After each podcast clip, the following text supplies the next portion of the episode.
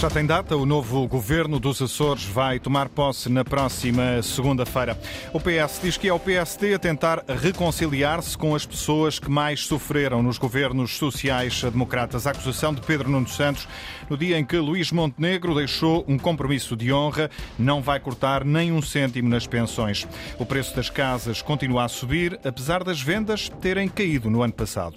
Edição às nove da noite com Nuno Rodrigues.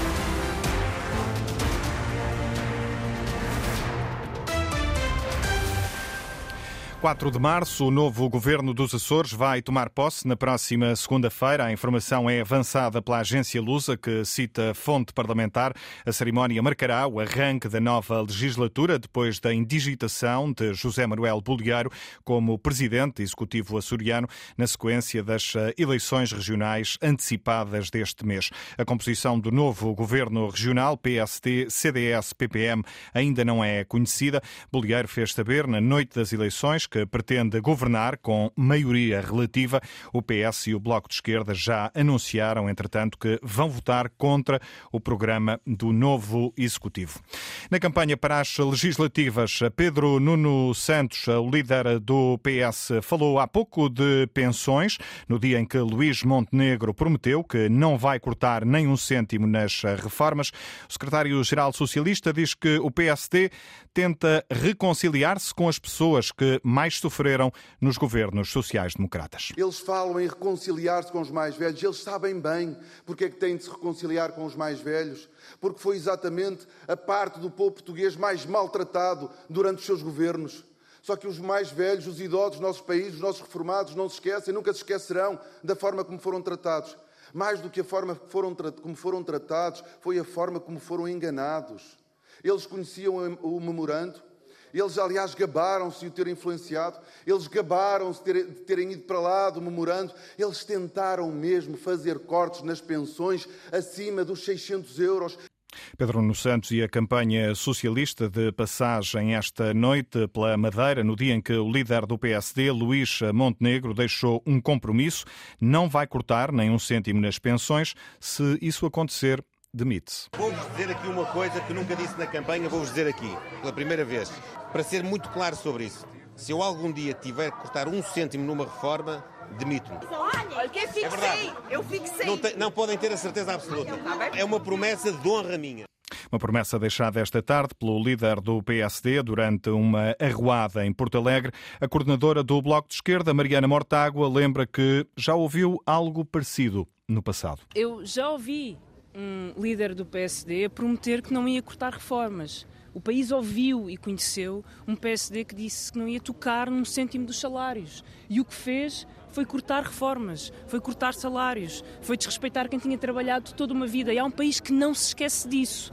E é por isso que devemos agradecer. Devemos agradecer ao PSD por ter trazido Passos Coelho para o seu comício, por lembrar o país do que foi a governação da direita e por dizer que o caminho é outro. Campanha do Bloco esta tarde em Almada. O PAN dedicou a tarde de campanha à causa animal e aos transportes públicos.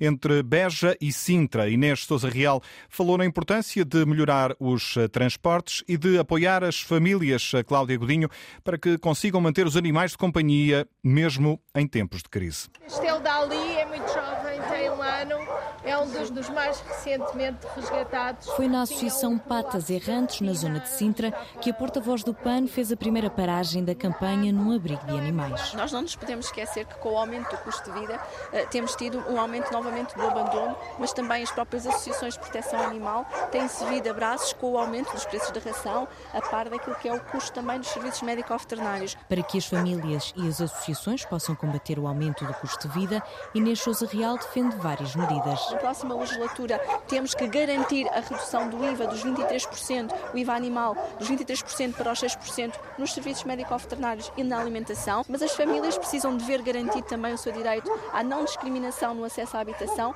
quando têm animais de companhia, porque infelizmente esta tem sido uma dimensão que agora está também a afetar as associações, que cada vez mais têm recebido pedidos de, por parte das famílias quando não conseguem aceder à habitação para que possam temporariamente ajudar O PAN esteve também a ouvir os utentes dos transportes públicos junto à estação ferroviária Algueirão Mãe Martins. Mas continuam piores, desde que isto mudou, cada vez está pior. Sim, está pior a, a, a Carris foi de mal a pior.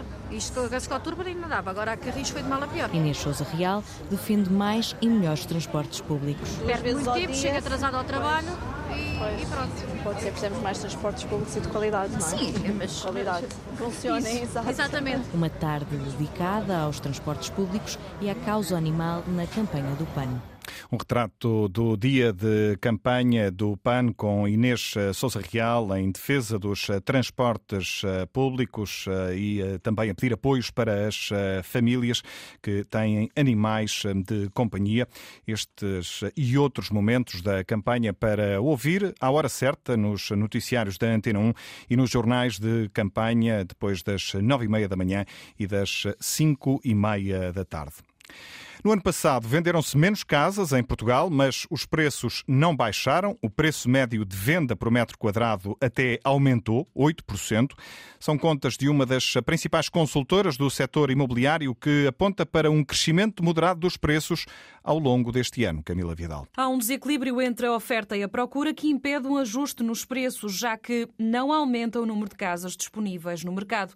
A Works Real Estate indica que em 2024 só está previsto um aumento de 5 5% nas casas disponíveis para venda em Portugal, com cerca de 6 mil novos fogos licenciados. Além disso, a tendência nos últimos meses do ano passado foi de recuperação da procura, o que explica a consultora se pode ver a perspectiva de descida dos juros. Assim, indica o relatório que é pouco plausível uma descida substancial dos preços no mercado. A tendência é, pelo contrário, de um crescimento moderado dos preços das casas, embora nos primeiros meses do ano possa haver uma estabilização. A explicação para os preços não descer crescerem é também a falta de casas disponíveis e, de acordo com o Instituto Nacional de Estatística, em Lisboa espera-se o número mais baixo de novas casas em quatro anos. É também na área metropolitana de Lisboa que a procura mais recuou no ano passado, em 24%, o valor mais baixo desde 2016. O Algarve é outra região penalizada. No Porto, a quebra foi de 16%, um valor próximo da tendência nacional, que é uma descida de 17% no número de casas compradas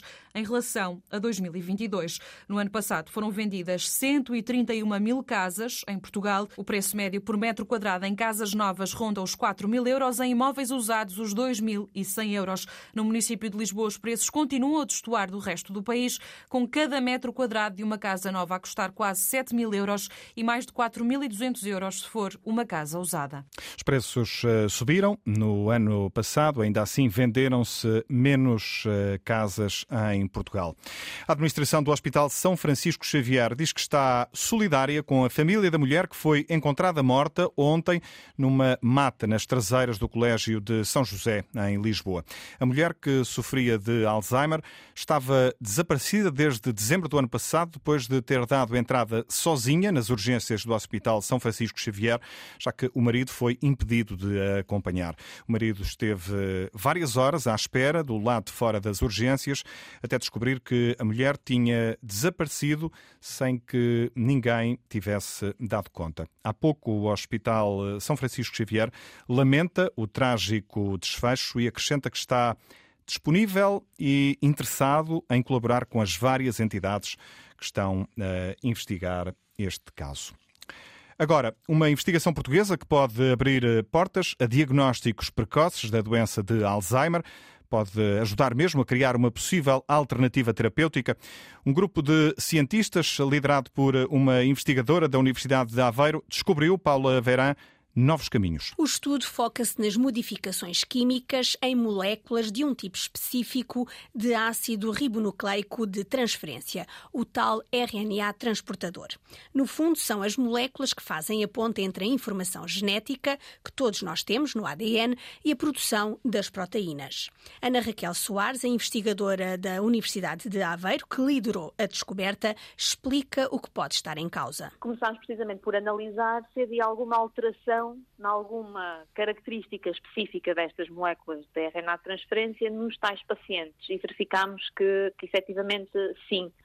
E acontecendo, hum, nós percebemos que isto poderia ser uma forma de diagnóstico precoce da doença e também algo que nós podemos utilizar como um potencial alvo terapêutico para tentar reverter algumas das características desta doença. Depois desta descoberta, qual o passo seguinte? Vamos passar para células provenientes de pacientes e aí sim vamos tentar perceber se isto poderia ser uma possível abordagem terapêutica usando células de pacientes que têm tanto Alzheimer familiar como Alzheimer esporádico para depois então tentar pensar numa, numa solução mesmo terapêutica que possa depois ser testada em pacientes. Mas é de facto um bom ponto de partida para algo que não era explorado de todo. As explicações da investigadora Ana Raquel Soares, da Universidade de Aveiro. Com esta descoberta, abre-se um novo caminho para conseguir um diagnóstico mais precoce da doença, mas também ajudar os que já têm Alzheimer. Ou seja, a descoberta leva a uma possível alternativa terapêutica para esta demência. Novas possibilidades para os doentes com Alzheimer.